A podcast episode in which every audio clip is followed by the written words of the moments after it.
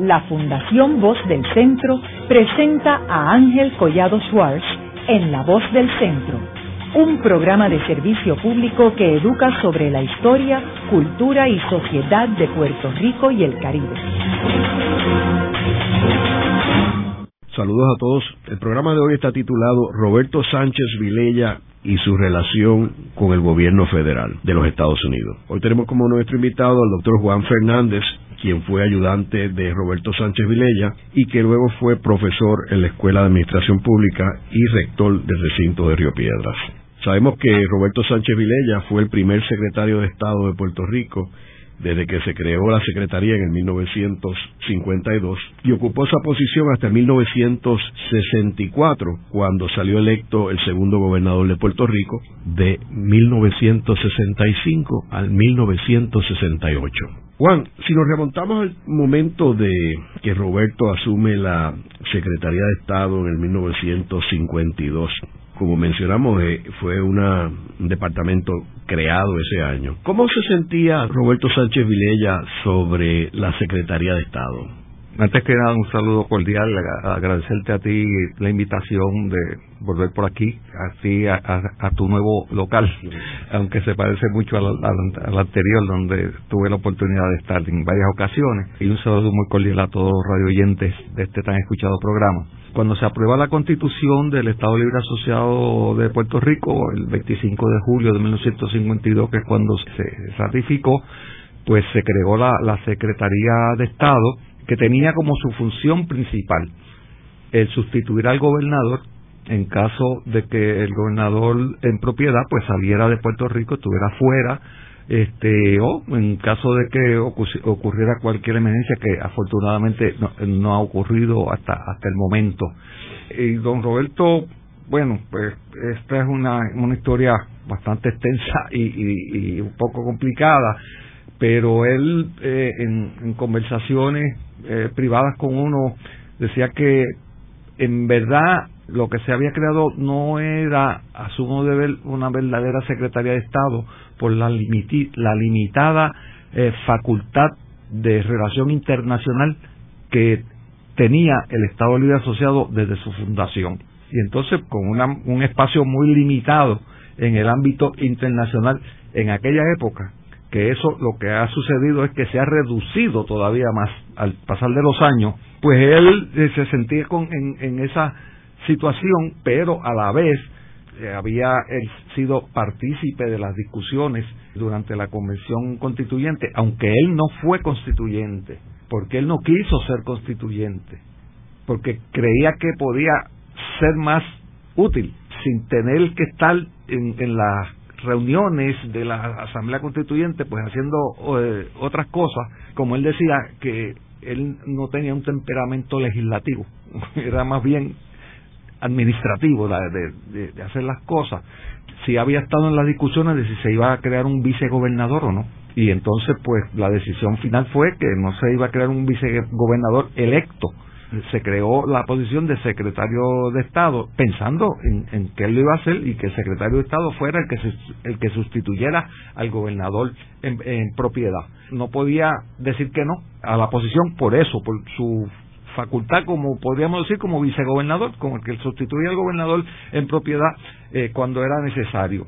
Entonces él lo que hizo fue que se quedó como secretario de Obras Públicas y estuvo por años este, desempeñando esas dos funciones, ahora se me fueron como cinco o seis años. Y la verdad, sucede, lo que sucedió fue, eso yo no, no, lo he visto escrito en, ningún sitio. Don Roberto tuvo un desgaste físico, eh, ocupando esas dos posiciones.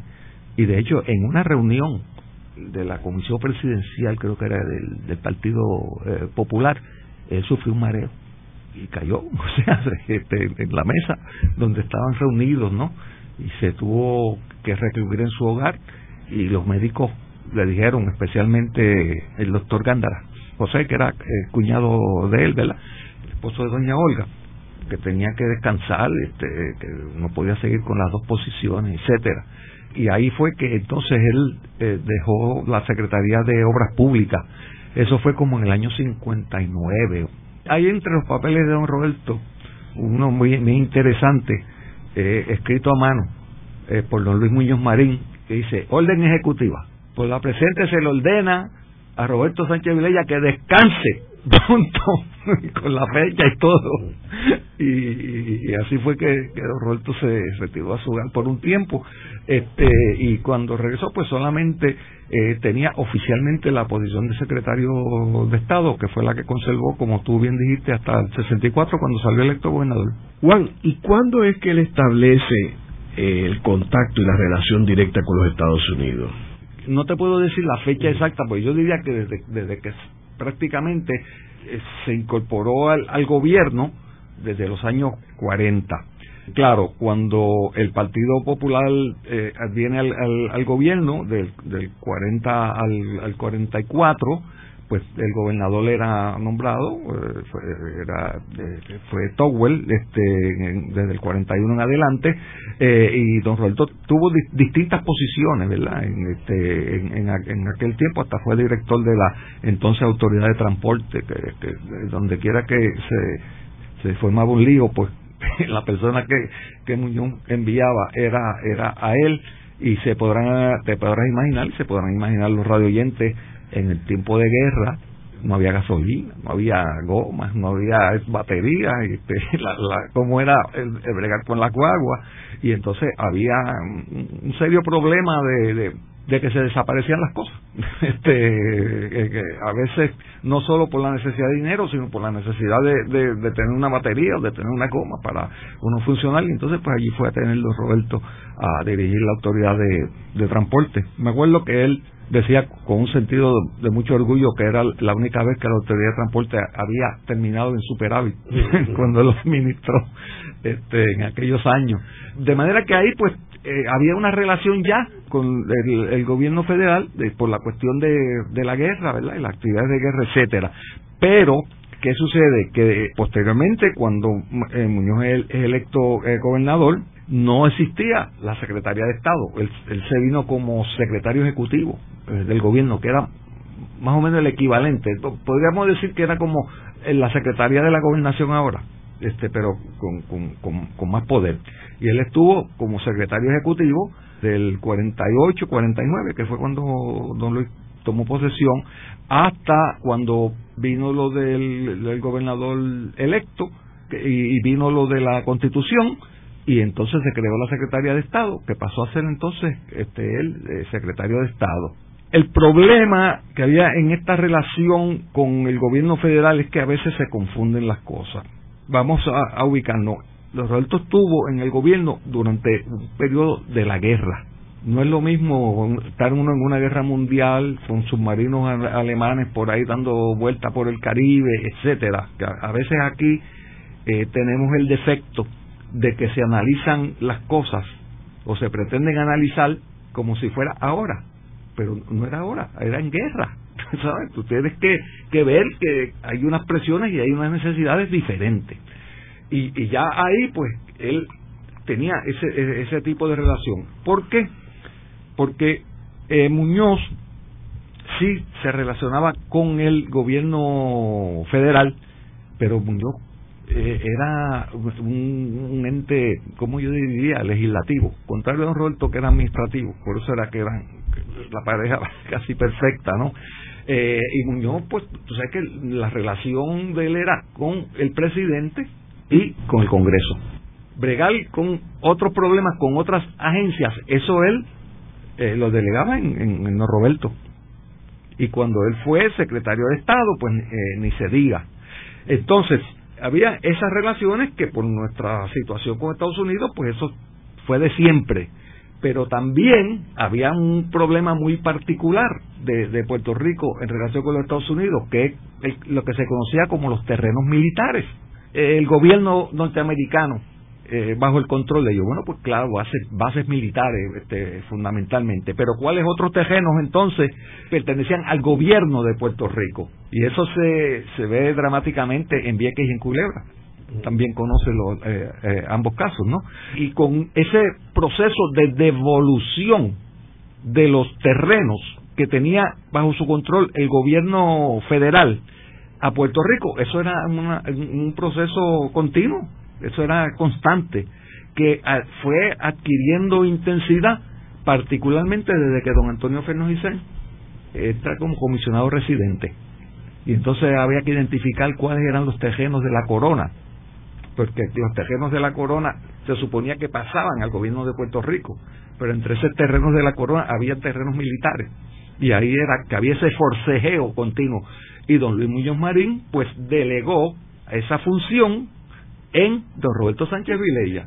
Y a pesar de que había un comité que se conoció como el comité de, los tres que supuestamente Muñoz era eh, era eh, miembro junto a, a, don Antonio y a, y a Deriberto Alonso si no recuerdo mal el que atendía ese asunto era directamente por delegación expresa de don Luis Muñoz Marín, pues eh, don Roberto Sánchez Vilella. ¿Tú crees que la relación de él con el gobierno federal fue una que comenzó de una forma accidentada? y que fue desarrollándose según pasaba el tiempo. Bueno, había una situación que atender, que era la de los terrenos militares, porque tú recordarás hasta cuando se construyó el Caribe Hilton, el almirante vivía ahí, en, terrenos que ahora ya creo que están ocupados por otros edificios, pero ahí yo me acuerdo la cancha de tenis, el almirante jugando allí, este tenis, ese, era parte del décimo distrito naval que estaba en Isla Grande, y eso fue una base militar de, la Marina por, por años de años.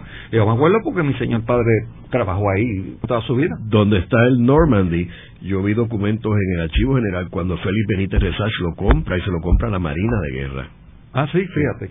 Yo no, no, no sabía ese dato. Toda esa área. toda, esa, toda esa área lo tenía. Y el escambrón por, la cuestión, el, eh, por, el, por el escambrón y por el fortín eh, de, de, de, San Jerónimo, pues todo eso se consideraba eran terrenos militares, ¿ve? El morro, ¿cuántos años tuvo el morro? Mm. Este, bajo el control, eh, eso ahí del ejército, entonces unos terrenos de la marina, otros del, del ejército y otros de la fuerza aérea, como, como la base Raimi eh, allá en, Aguadilla en el barrio Boriquén de, Aguadilla. Así que eh, era como una situación existente que se dramatizaba pues en los sitios donde donde vivía gente, que fue lo, que pasó en Reimi, que se sacó a la, gente para, para construirla, y lo que pasó en Vieques y lo que pasó en Culebra también. Pero por el tamaño de las dos islas municipios, los problemas allí fueron muchísimo más difíciles y más agudos que en otras partes de, Puerto Rico.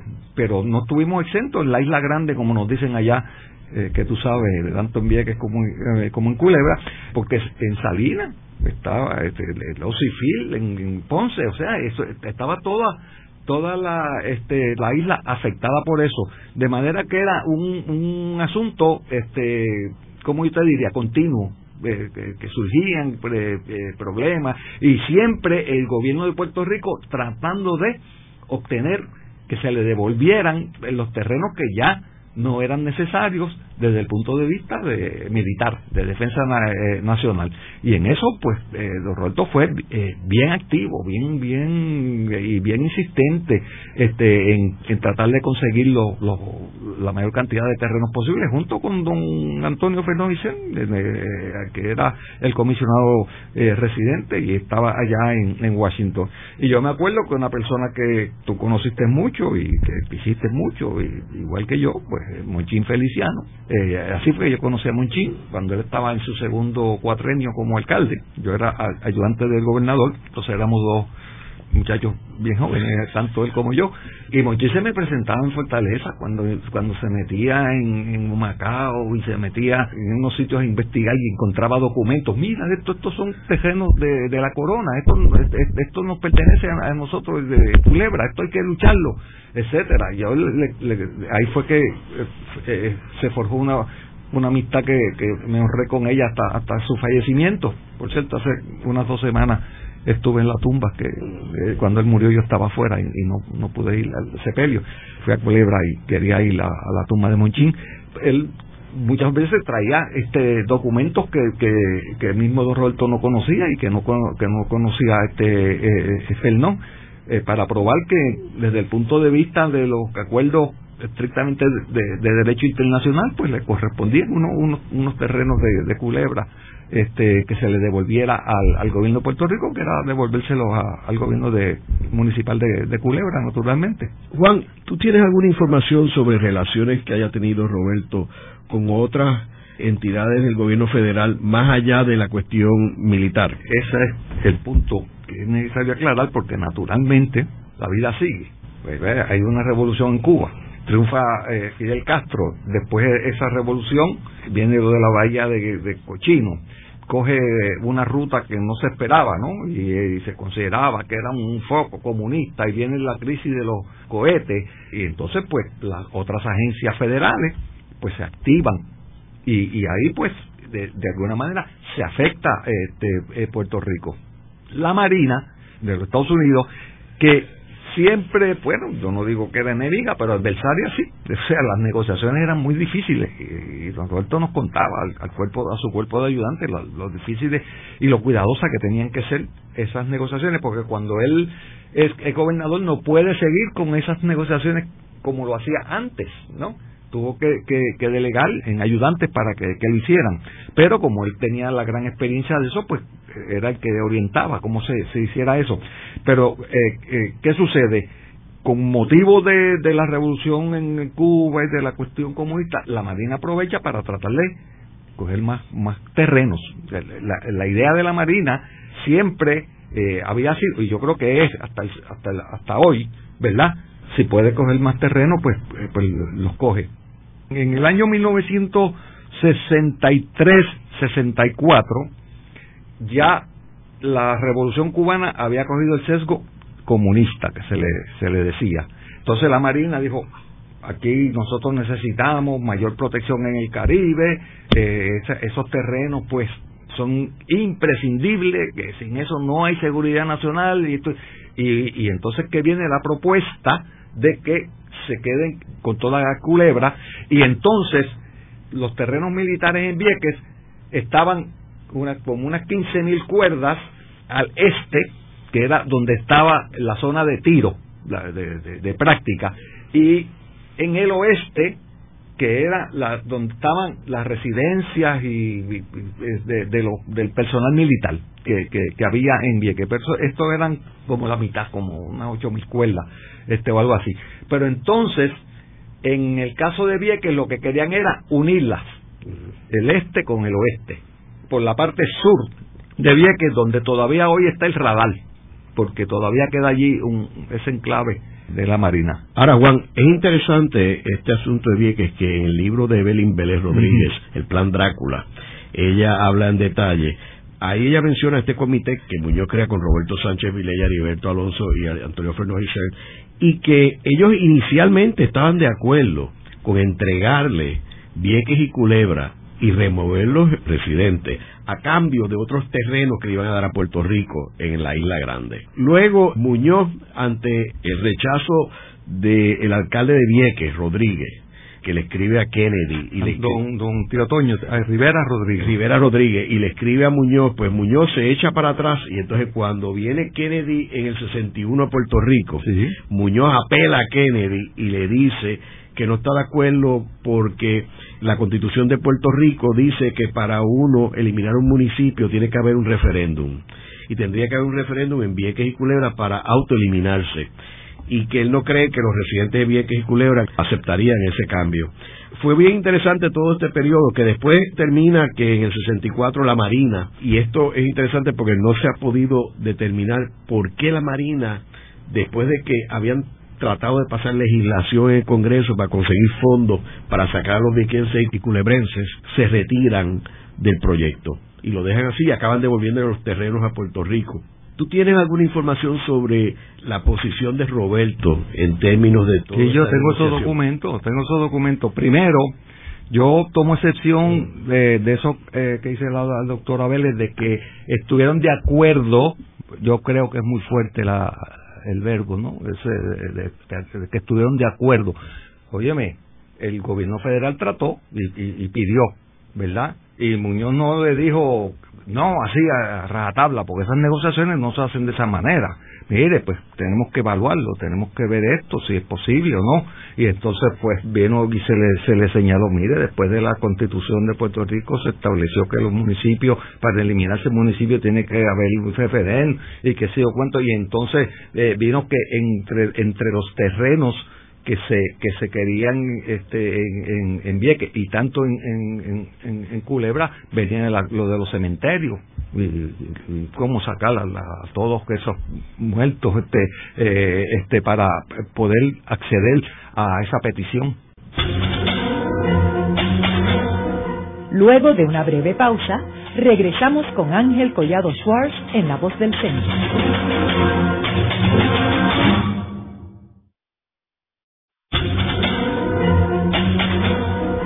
Están escuchando a Ángel Collado Schwartz en La Voz del Centro. Ahora pueden accesar a toda hora y desde cualquier lugar la colección completa de un centenar de programas transmitidos por La Voz del Centro mediante nuestro portal www.vozdelcentro.org. Continuamos con el programa de hoy titulado Roberto Sánchez Vilella y sus relaciones con el gobierno federal de los Estados Unidos. Hoy con nuestro invitado, el doctor Juan Fernández, quien fue ayudante de Roberto Sánchez Vilella y fue rector del recinto de Río Piedras de la Universidad de Puerto Rico. En el segmento anterior estuvimos hablando de que Roberto Sánchez Vilella, desde que se inició como secretario, como el primer secretario de Estado en 1952, eh, mantuvo relaciones con el gobierno federal, principalmente en esta etapa con las Fuerzas Armadas de los Estados Unidos, ya que en aquel momento tenemos que entender que el problema más grande que tenía el Estado Libre Asociado en términos de la relación con los Estados Unidos era la gran cantidad de terreno de Puerto Rico en manos de los militares. Algunos habían sido tomados temporariamente durante la Segunda Guerra Mundial y estaban en proceso de ser devueltos a Puerto Rico y luego nos quedamos hablando de la insistencia de las Fuerzas Armadas de poder acaparar Vieques y Culebra en su totalidad y remover de estas islas municipios los residentes y los muertos también, para que no tuviera ningún viequense y culebrense que ir a estas islas a poner flores a sus muertos.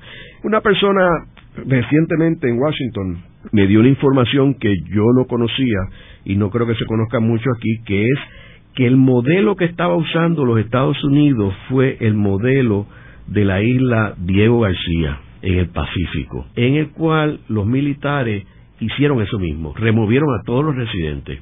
Y hay unos libros escritos bien interesantes sobre ese caso, y que ese fue el modelo que estaba usando los Estados Unidos. Y esto me lo comentó una persona que fue subsecretario de Estado de Estados Unidos y que conocía el caso. Pero, Juan, finalmente Estados Unidos desiste de sacar ante la presión del alcalde de Vieques y del gobernador Muñoz Marín, ¿correcto? Porque eh, el presidente Kennedy pues le escribe a Muñoz diciéndole que no se va a seguir insistiendo en, evacuar a todos los residentes de, de, de las islas municipios, que pues la Marina tendrá que lidiar con esa situación de otra manera. Entonces muere Kennedy y ahí hay algo que no está es muy claro. Hasta donde yo he podido encontrar en los documentos a los que he podido ver, que he tenido acceso, la Marina se las ingenia para directamente ciertos oficiales de, la Marina, no sé exactamente eh, cuáles son, pero no era el secretario de, la Marina, era de otro nivel, en conjunción con el, presidente de la Comité de Defensa, el de la Fuerza Armada, se puso un dinero para, por lo menos, el terreno de Vieques, el de unir el lado este con el oeste por el sur de, Vieques, como dije antes, por donde estaba todavía el, el, el radar. Ahí es que el entonces alcalde, don Antonio Rivera Rodríguez, que todo el mundo lo conocía como Tío Toño, se entera y lideró un movimiento fuertísimo al cual Muñoz le, le, tuvo eh, que hacer este eh, caso. ¿Por qué? Porque ese, esa, eh, ya el presidente Kennedy le había escrito a Muñoz que no era necesario esos terrenos, que no lo, que no lo iban a seguir. Sin embargo, la Marina se las ingenia para introducir en el, en el presupuesto de ellos un dinero para seguir eh, tratando de comprar unos 1.434 en unos sitios dice cuerda, en otro dice eh, este acre de terreno en, en, en Vieques. Y ahí es que viene el movimiento de, de Tío Toño, que llegó hasta Washington. Ahí es que don Luis Muñoz Marín Eso fue en, precisamente como tú me señalabas anteriormente, en agosto del 64, le dice a, a don Roberto que tiene que, eh, que bregar con eso. Entonces hay, hay unos documentos que están en la Fundación eh, Muñoz Marín y hay un memorándum de, de, don Roberto Sánchez Vilella a Eight Fortas de su puño y letra, eh, eh, refiriéndose a lo que él llamaba la misión en Washington, este, y dictó que cuáles eran las gestiones que él había hecho ante los funcionarios eh, de la Marina. De esos documentos, de la lectura de esos documentos, yo deduzco claramente que el secretario de la Marina entonces, que era de apellido Ailes, A-I-L-E-S, ¿verdad? Se sorprendió cuando vio lo de, lo de ese dinero asignado para Vieque. Ese funcionario de la Marina, pero que no es militar, es, es un civil. Don Roberto se metió en la oficina de Beliu, que sí era un, este, un este funcionario de la Marina, y fue con la carta que Kennedy le había enviado a Muñoz. Y estuvo ahí con él, con él, con él, hasta que Beliu se quedó callado tú me, estabas indicando de unos documentos que están todavía clasificados de la Marina, quizás ahí eh, haya el día que eso se, tengamos acceso a ellos, quizás esto eh, eh, se aclare. Pero Beliú no le pudo explicar a satisfacción a, a, don Roberto, ¿verdad?, cómo era que ese dinero había aparecido en el, en el presupuesto de la Marina. Y, y entonces, pues, don Roberto fue a ver a él, que era el superior de Beliú, le digo, pero mire, yo me, me reuní con él, eh, no me ha podido explicar. Él llamó a Beliú y tampoco le, le pudo explicar a su satisfacción y ahí fue que se decidió dar por terminado ese, ese, intento. O sea, que si, si vamos a eh, si vamos a ver este pues sí el movimiento que lideró Tío Toño pues fue de, pueblo y se metieron allá en Washington y todo eso pero el que hizo las gestiones al nivel de la de la agencia y de la marina fue don Roberto eh, Juan y aparte de, la, de esta relación que tenía con la Marina de Guerra y con las Fuerzas Armadas, eh, ¿qué otras relaciones tenía Roberto Sánchez Vilella con pues, otras agencias del pues, gobierno? Claro, como, como dije más temprano en el programa, esa delegación que le había hecho don Luis Muñoz Marín, ¿verdad? Pues su superior, el gobernador, al secretario de Estado, su hombre de confianza, mira, como hablaban ellos, ¿verdad? Brega tú con eso.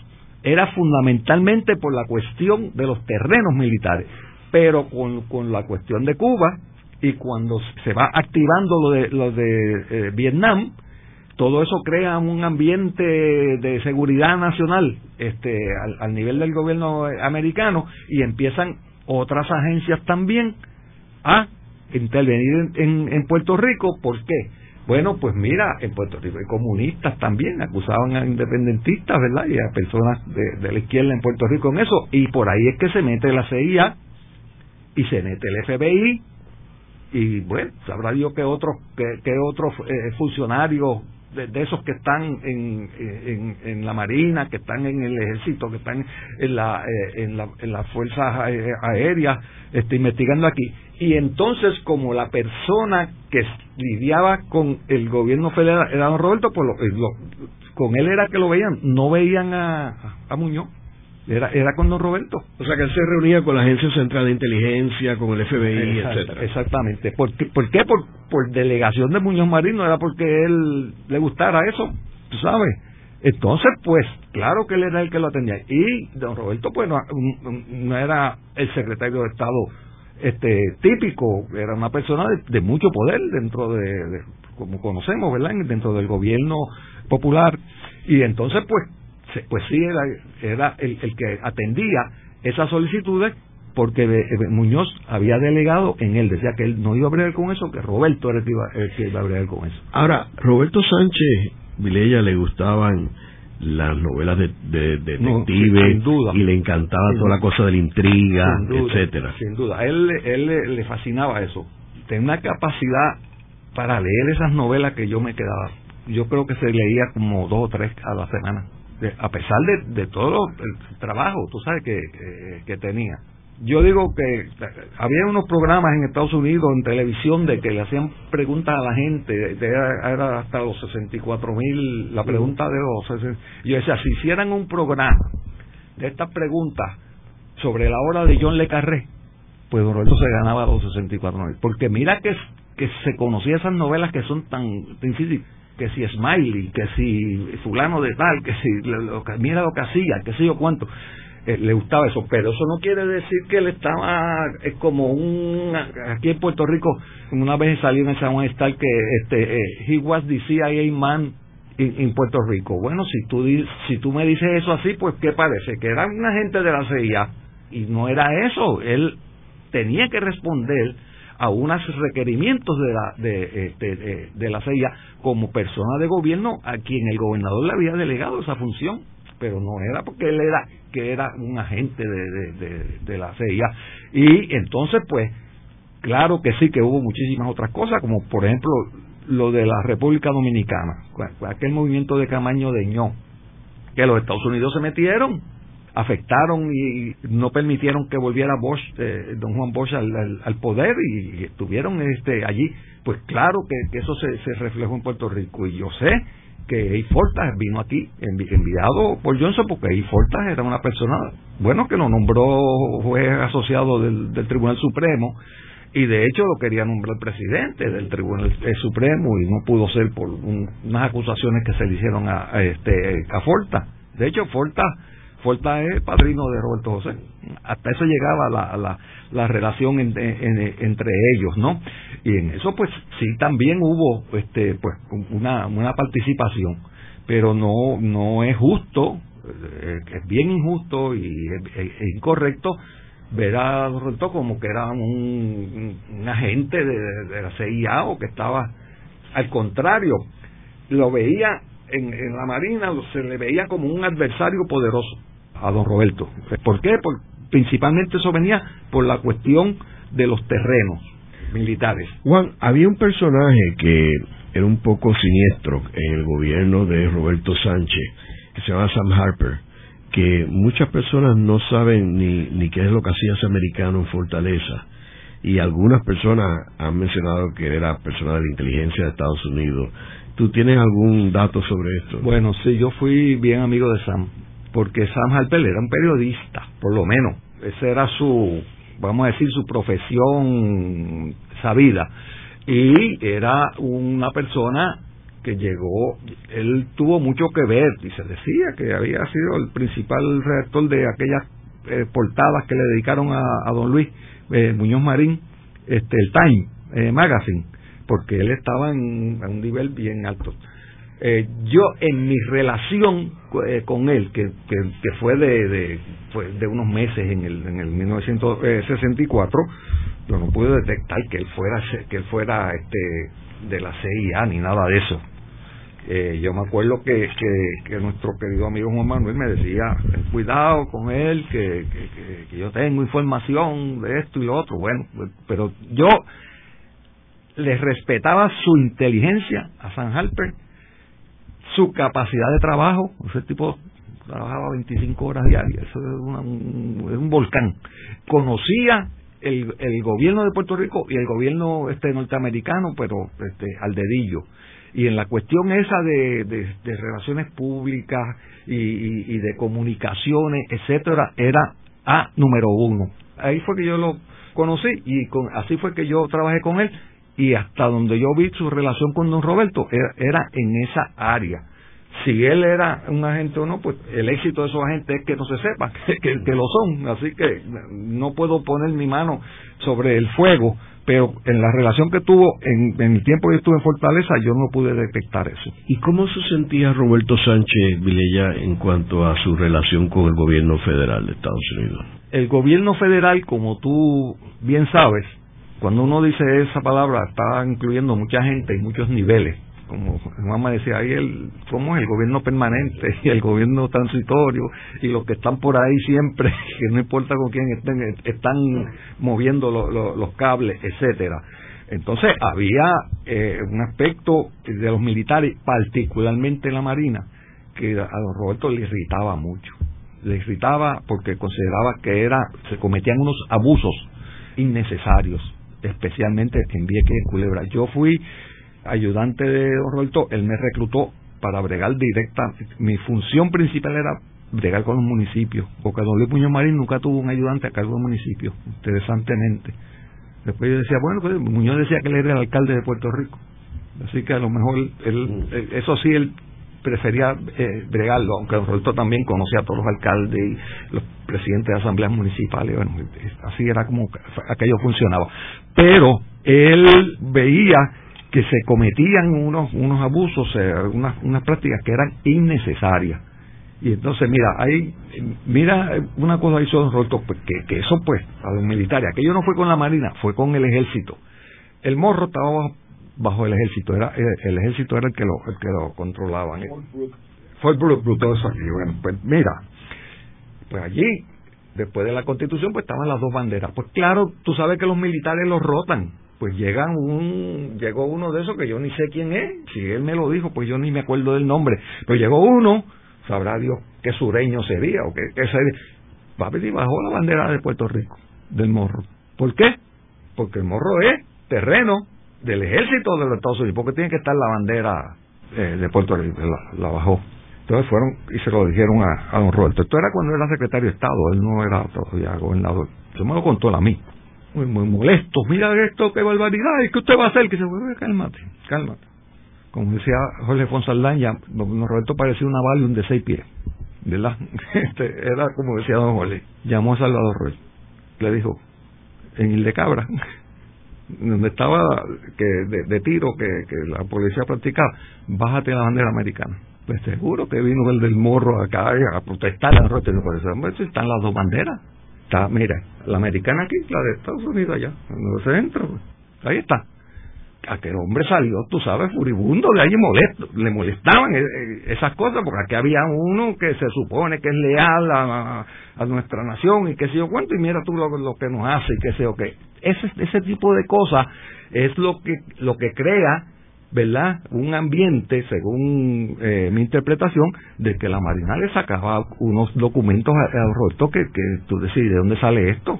Tú sabes que, que, que no, no, no parecían auténticos. Y entonces, pues, eso duró hasta años después que salió de la, de la gobernación y se hicieron acusaciones en la legislatura. Eh, aquí, cuando don Luis Ferrer era gobernador, don Roberto había querido hacer esto con Culebra, que había querido hacer aquello con Vieques. O sea, en, en, las elecciones del 68, ¿a quién se le ocurre que la Marina va a estar haciendo negociaciones eh, con don Roberto si él se había ido del Partido Popular y era muy difícil pensar que él iba a ser gobernador en las elecciones, de salir electo en las elecciones del 68 y lo ponían como que haciendo negociaciones eh, con él. Otros decían que eso era para debilitar al Partido Popular, para dividir la, la, fuerza, para que votaran más por el, Partido del Pueblo, porque entonces con Ferré, un este gobernador pro estadidad, pues iban a poder ver Y ahí calcularon mal, porque también don Luis Ferré le dijo que no. De hecho, cuando le, dieron, le dijeron a, a Ferré que se que se, se, había acordado la cuestión de, de, que se dieran estos terrenos en Vieques y en Culebra, Luis le contestó magistralmente, le dijo, tráigame algo escrito firmado por Muñoz y por Roberto Sánchez Vilella. Y entonces yo doy mi, si, es verdad eso que ustedes me dicen. Y que nada, y ya sabemos qué fue lo que pasó este finalmente. Haremos una breve pausa, pero antes los invitamos a adquirir el libro Voces de la Cultura, con 25 entrevistas transmitidas en La Voz del Centro. Procúrelo en su librería favorita o en nuestro portal.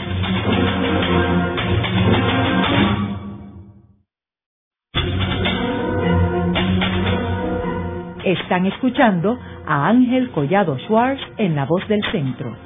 Ahora pueden accesar a toda hora y desde cualquier lugar la colección completa de un centenar de programas transmitidos por la voz del centro mediante nuestro portal www.vozdelcentro.org. continuamos con el programa de hoy titulado Roberto Sánchez Vilella y sus relaciones con el gobierno federal de los Estados Unidos. Hoy con nuestro invitado, el doctor Juan Fernández, quien fue ayudante de Roberto Sánchez Vilella y fue rector del recinto de Río Piedras de la Universidad de Puerto Rico. Juan, en los segmentos anteriores estábamos hablando sobre la relación de Roberto Sánchez Vilella con el gobierno federal. ¿Tú qué estuviste tan de cerca con Roberto, ¿qué otras anécdotas tú tienes sobre esa relación entre Roberto y el gobierno federal? Fíjate, era, como yo te diría, una relación que dependía más bien con la persona que estaba bregando, con el nivel de, del funcionario, que no era más bien una, una cuestión que siempre era igual, tenía sus variaciones. Por ejemplo, te conté antes esto de, de las banderas en, en, pues eso pues tú sabes era con, con un tipo troglodita que llegó y, y todos los acuerdos que se habían hecho pues dijo esto no me aplica a mí esto es de, nosotros los militares y, fuera. Esas cosas que molestan y que se dio cuenta y cuando sale pues se salió con la de él eh, con aquel, que, como expliqué anteriormente. Otra cosa que que, ocurrió, que, que a mí me, llamó mucho la atención, fue cuando se devolvió, el, la, hubo la devolución de los terrenos de, del morro en los cuales él, él había participado, y entonces en una reunión del cuerpo ayudante, pues don Roberto era un administrador de primera, tú sabes, todos los lunes a las nueve de la mañana había reunión con los, ayudantes, teníamos contacto directo con él. Y a veces a las 11 ya uno salía, a las 12, pero había veces que hasta las 3 de la tarde uno, de eso dependía de, de, cómo estuviese eh, la situación, ¿no? Eh, y entonces él dijo que se iban a, devolver los terrenos de, del morro y que lo que él tenía gana era de, de ser el que demoliera el club de que había en el morro.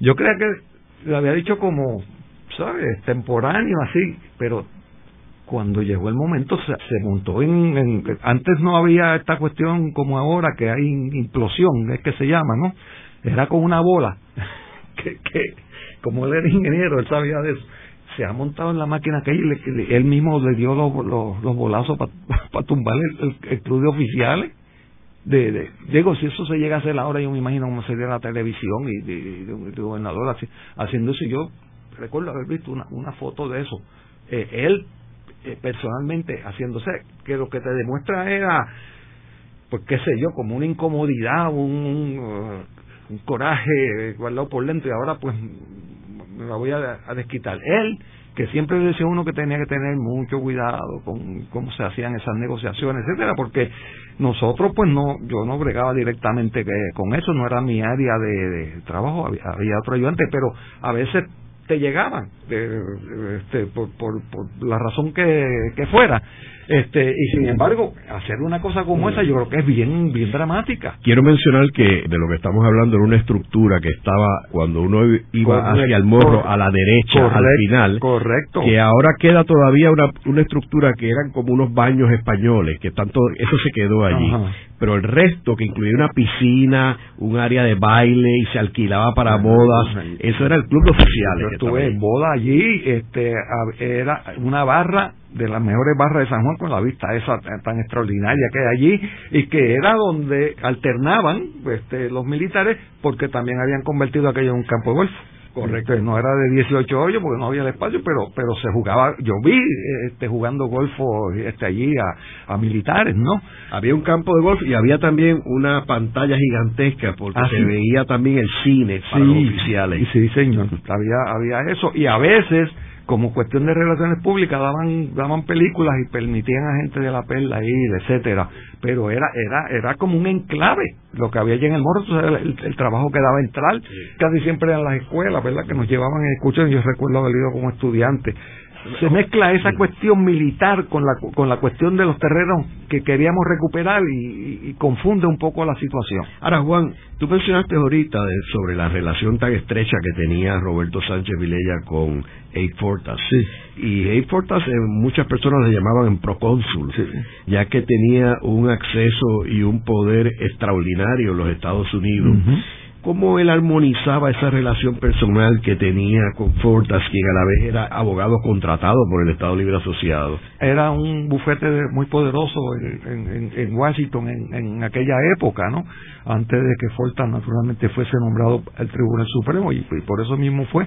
Pero es que Fortas había sido eh, había, había sido abogado de Lyndon Johnson, fue la primera vez bien temprano en la carrera política de Johnson que ganó unas elecciones por muy pocos votos y se las querían cuestionar y, y Forta fue el que lo que lo defendió y, lo, y logró que Lyndon Johnson este fuese este electo.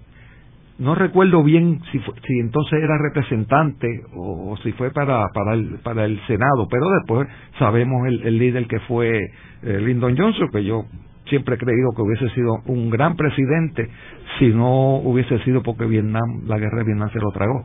Esa, esa relación era bien, bien interesante porque este, venía de eh, eh eh, a pesar de que era un, abogado en la práctica privada, pues en lo que yo lo conocí, él era como un servidor público en realidad él se sentía como parte digo del gobierno norteamericano no no no de, de eh, no de Puerto Rico. O sea él él era abogado de un bufete, el dueño de, del, bufete, creo que era Porter, Porter, Arnold, Arnold Porter y Forta, ¿no? Este, eh, y, y entonces era tremendo abogado, no hay duda, una, persona eh, brillante, este con quien era bien interesante hablar porque era un ser verdaderamente privilegiado, entonces que también era violinista, le decía él que era violinista, pero que le hubiese gustado tener tiempo para haber practicado más y, ese tipo de cosas. Y fue muy muy instrumental y fue el que hizo posible el famoso concierto de Casals en Casablanca. Fue fue Fortas el, me acuerdo que que me decía yo había hecho muchas cosas por Puerto Rico pero jamás pensé que iba a ir en un avión teniendo como compañero a un violonchelo. Porque Casal puso como condición que nos, digo, ¿cómo tú vas a mandar por, por equipaje? Tuvo que comprar pasaje para los dos y Fortas iba, como es, de, de guardería con el violonchelo de don Pablo. Y él consiguió que don Pablo tocara allí en, en, en, Casa Blanca. Y había esa, esa, esa relación eh, que trascendía lo, lo, oficial, trascendía, eran, eran bien amigos. Yo me, acuerdo, otra anécdota, ya era la situación cuando Roberto estaba bien presionado por la situación con el Partido Popular, que un día estábamos allí en, las murallas y de esas cosas, ¿verdad? Cuando, cuando uno es joven, esas cosas exquisitas que uno hace. Eh, yo había conocido un, un, sitio que estaba en la calle, la calle San Sebastián, ¿cómo era se llamaba? Que era de columpio, que se llamaba el primitivo. El primitivo. Y yo le dije, ¿por qué no vamos al primitivo? Imagínate tú. Este, después de, cenar. Y, y Roberto me dijo, ¿qué es eso? Y es un sitio que abrieron ahí, era la época de, los de los hippies. Y ya había estado allí yo con, con Marco Ramírez, y, eh, con Juan Manuel, habíamos estado una noche y Marco era el que nos había llevado. Y entonces, pues después, entonces Fuerte dijo, ah, pues vamos a ver eso, está bueno, Roberto, vamos para allá, que se, supongo yo que era que él lo veía tan acordado que, que le venía y dijo que abrieran los portones. Bueno, me acuerdo aquel corre corre que se formó, porque tú sabes que, que el gobernador aquí se, se supone que, que la seguridad sabe todo su movimiento y aquello fue completamente extemporáneo, tú sabes, aquel corre corre y nos metimos allí en el, en el primitivo. ayer y estuvimos un rato este, tomamos allí un par de whisky y volvimos y volvimos para acá y entonces él decía caramba esto esto que nosotros hemos hecho como que no es no es muy usual luego de la pausa continuamos con Ángel Collado Schwartz en La Voz del Centro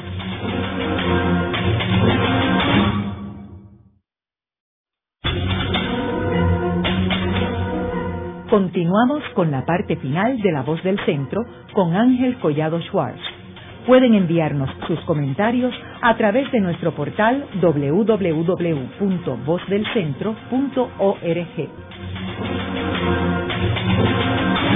Continuamos con el programa de hoy titulado Roberto Sánchez Vilella y sus relaciones con el gobierno federal de los Estados Unidos. Hoy con nuestro invitado, el doctor Juan Fernández, quien fue ayudante de Roberto Sánchez Vilella y fue rector del recinto de Río Piedras de la Universidad de Puerto Rico.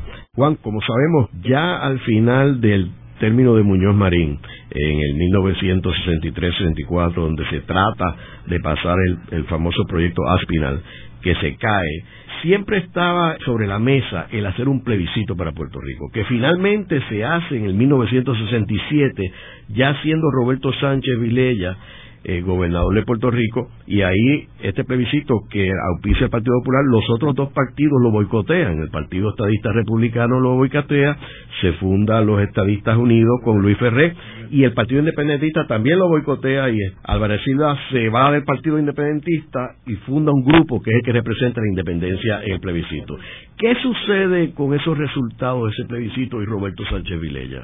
García Pasalacua, querido amigo, nunca olvidado eh, Juanma eh, renuncia a Fortaleza como ayudante principal que era de, don Roberto, pues don Roberto me dice, bueno, pues tú vas a tener que entonces encargarte de las relaciones eh, del gobernador con el partido eh, popular, o sea, la, cuestión política, que Juan Manuel era el que el que había servido siempre de, de, de ese enlace, de los 22 y, todo aquello, y, y, eso fue para el, para el plebiscito. Y don Roberto siempre estuvo, estuvo eh, está en contra.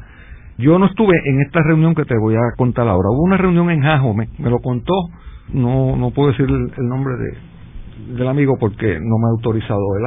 Está vivo, me lo contó él, que tuvieron una conversación don Luis Muñoz Marín y don Roberto, y que habían otras personas, no muchas, pero habían otras personas. Y este amigo estaba con, con don Roberto y él me lo contó. Y, le, y, y, don Roberto tenía una manera, ellos tenían una manera tan peculiar de comunicarse que a veces ni hablaban, un lenguaje no, no verbal.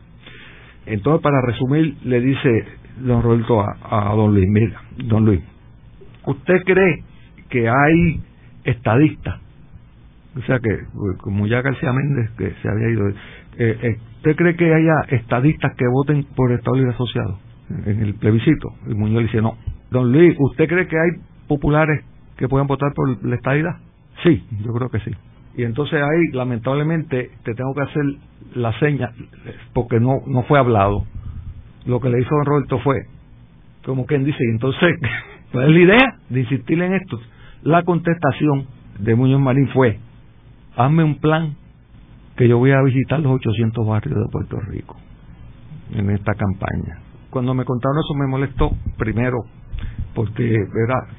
Tú decirle al gobernador que te haga un plan como tú sigues mi ayudante, pues saca un jato y me un plan. No me gustó eso, ¿verdad? Segundo, menos todavía eh, me gustó, ya me preocupó, es esa visión que tenía Muñoz de que él efectivamente era el líder y, y si él iba a los 800 barrios, iban a, a, ganar. Entonces esos son los resultados a los que tú hiciste mención, ¿verdad? Y Muñoz le dijo sí que ya él había hecho las declaraciones. Sin embargo, poco tiempo después, yo te diría que quizás dos semanas después, yo recibo una nota. Yo, como yo antes de, de, don Roberto, que yo sabía que yo estaba bien identificado con él, citándome a una reunión en Isla de Cabra eh, de don Luis Muñoz Marín para discutir los resultados del, del plebiscito. Y, y allí, aunque don Luis no lo dijo en esas palabras, como te las dijo eh, eh, Guillermo Irizarri a ti, la preocupación que había era esa. De, eh, o sea, que el mensaje que don Roberto le había enviado le, le, le caló y citó a esa reunión. Y a mí de esa reunión no se me olvida, y esto, así, aquí te voy a decir el nombre porque está vivo y yo estoy seguro que él se acuerda porque es alguien que tú y yo conocemos y apreciamos, que es José Arsenio Torres. Nadie se atrevía a hablar, y Pepe pues levantó la mano. Y no se me olvidará, porque no se le ocurre nada más que Arsenio eso. Dice, bueno, mire, en Roma había un general que se llamaba Pirro. Mira tú cómo empezó.